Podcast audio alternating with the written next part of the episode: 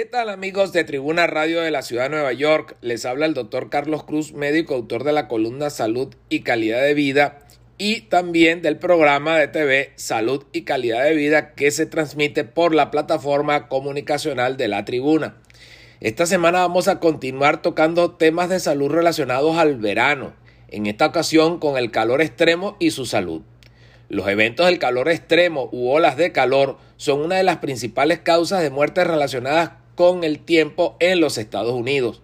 Cuando las temperaturas suben en el verano, el calor extremo puede causar enfermedades e incluso la muerte. El estrés por calor es una enfermedad relacionada con el calor que es causada por la incapacidad del cuerpo de enfriarse adecuadamente. El cuerpo normalmente produce sudor para enfriarse, pero en ciertas condiciones no alcanza con solo sudar en estos casos aumenta rápidamente la temperatura del cuerpo, las temperaturas corporales muy elevadas pueden dañar al cerebro y otros órganos vitales.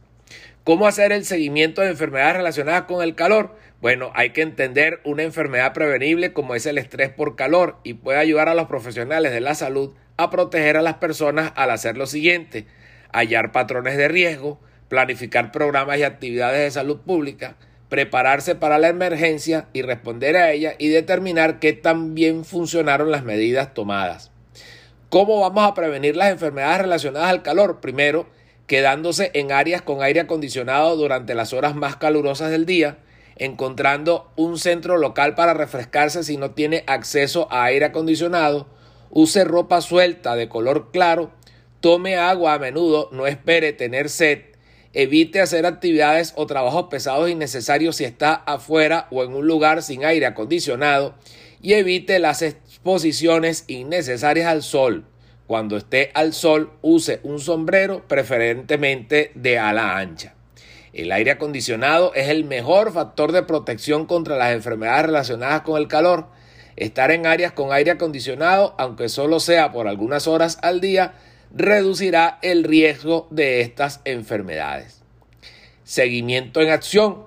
¿Cómo hacemos un seguimiento a esto? La red de seguimiento se usa en todo el país para ayudar a los estados y a las ciudades a prepararse para el verano y los periodos de calor extremo, así como para prevenir las enfermedades.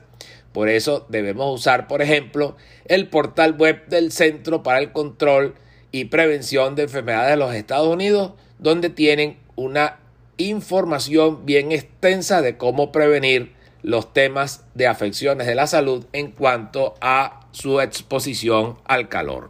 Para mayor información, pueden comunicarse con nosotros a través del correo electrónico tusaludhispana.gmail.com.